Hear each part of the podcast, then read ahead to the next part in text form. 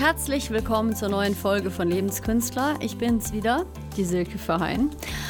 Äh, ja, ich habe mir wieder ein Thema überlegt für heute. Das kam wieder irgendwie einfach so auf diese Woche und zwar die Selbstfindung, also der Weg, sich selbst zu finden.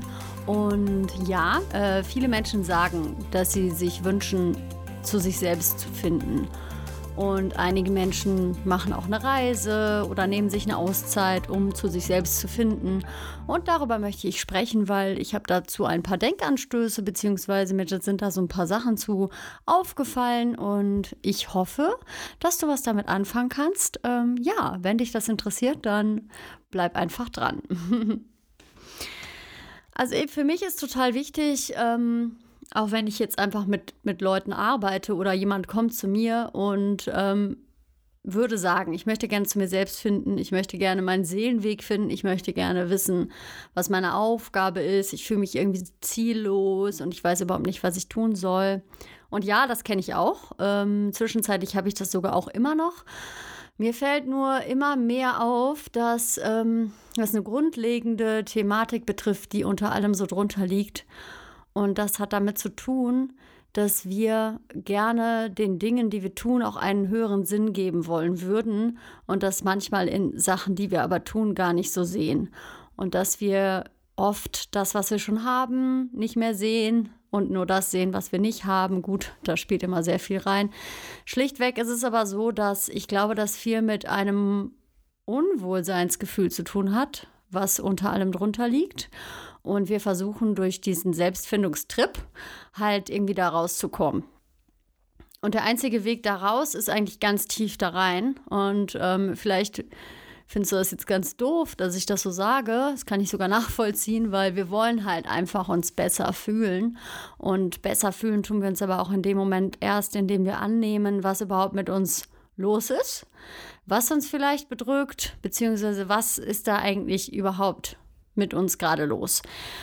Und ja, das hat viel damit zu tun, dass wir, ähm, da habe ich ja schon über einige Podcasts, hatte ich schon mal so Facetten davon angesprochen, aber das ist natürlich auch unterschiedlich und das kann nur jeder für sich selber irgendwie herausfinden.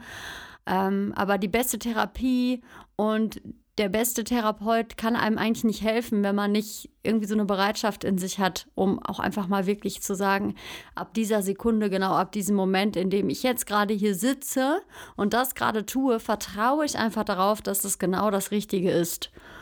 Und ich glaube, wir stellen uns als Menschen sehr, sehr viel in Frage und vergleichen uns viel mit Menschen und ähm, haben einen gewissen Werte, also ein Wertegefühl, dass wir irgendwie in der Gesellschaft ein Teil davon sein wollen und deshalb etwas erfüllen müssen. Das heißt, es kann mitunter sein, dass wir einen ganzen Tag oder Tage, Jahre mit Tätigkeiten füllen, nur um irgendetwas zu machen und eigentlich gar nicht wirklich äh, überhaupt mal dahin gucken, ob es das ist für uns gerade.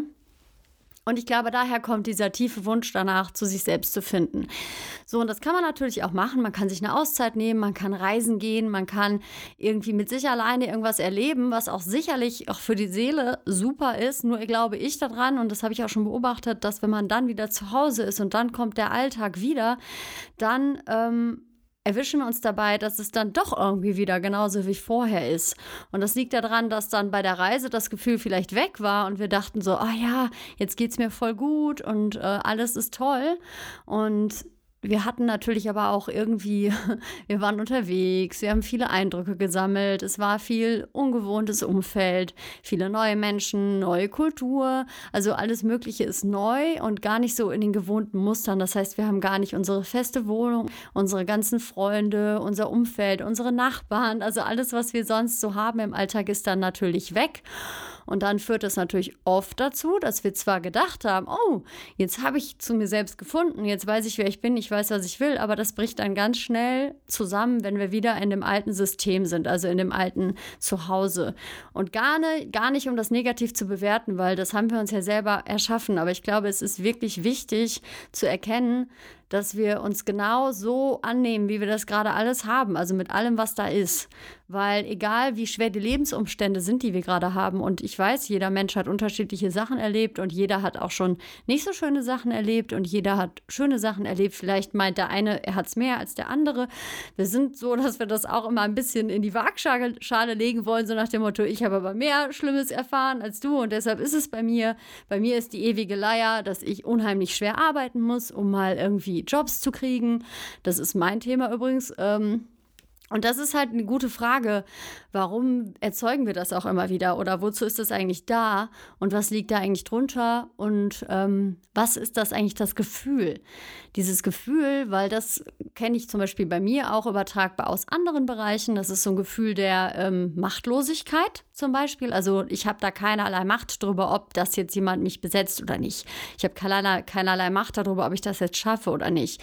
Und das hat natürlich einen anderen Ursprung und da kann man natürlich auch super ansetzen mit den Methoden, die ich anbiete oder auch mit Therapien oder mit allem Möglichen. Aber ich glaube, wichtig ist erstmal zu erkennen, dass man auch bei einer Reise und bei allem Möglichen da nicht von wegkommt. Und vor allen Dingen brauchen wir aber nicht weiter unglücklich zu sein darüber, weil Sehen wir es mal so, wir haben jetzt hier noch ein paar Jahre zu leben. Und das wird mit 80 sehr wahrscheinlich immer noch so sein, dass uns vielleicht irgendetwas nicht passt oder der Schuh drückt oder vielleicht haben wir dann auch wirklich total die Altersprobleme.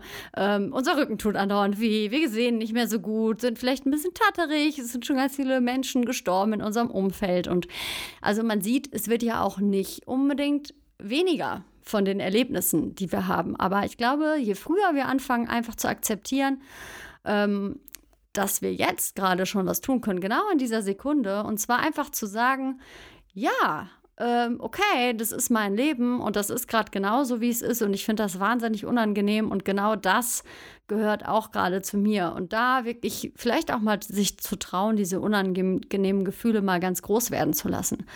Und auch mal einfach zu sagen, ich weiß gerade überhaupt nicht, was ich machen will. Ähm, ich weiß es einfach nicht. Und dann wirklich mal damit zu sein und mal zu gucken, was dann kommt. Und vielleicht kommt dann ein totaler eine Hilflosigkeit oder vielleicht kommen wir dem Ganzen halt auch einfach mal auf die Spur. Also es gibt hunderttausende Möglichkeiten, aber ich glaube, dieses größte Problem ist, dass wir immer alles daran setzen, das nicht haben zu wollen. Also wir sind so fokussiert auf das, was weg soll, ähm, dass wir es halt total groß machen. Also die ganze Aufmerksamkeit liegt genau auf dem, was weg soll. Und ich meine, es gibt super viel aus der Quantenphysik und äh, Quantenheilung und auch hier NLP-Practitioners und alles Mögliche. Alles zielt ja auch in diese Richtung, dass es mit Glaubenssätzen zu tun hat oder mit Sachen, die wir uns anerzogen haben. Ich denke ja auch, dass es sogar aus vergangenen Leben manchmal sein kann.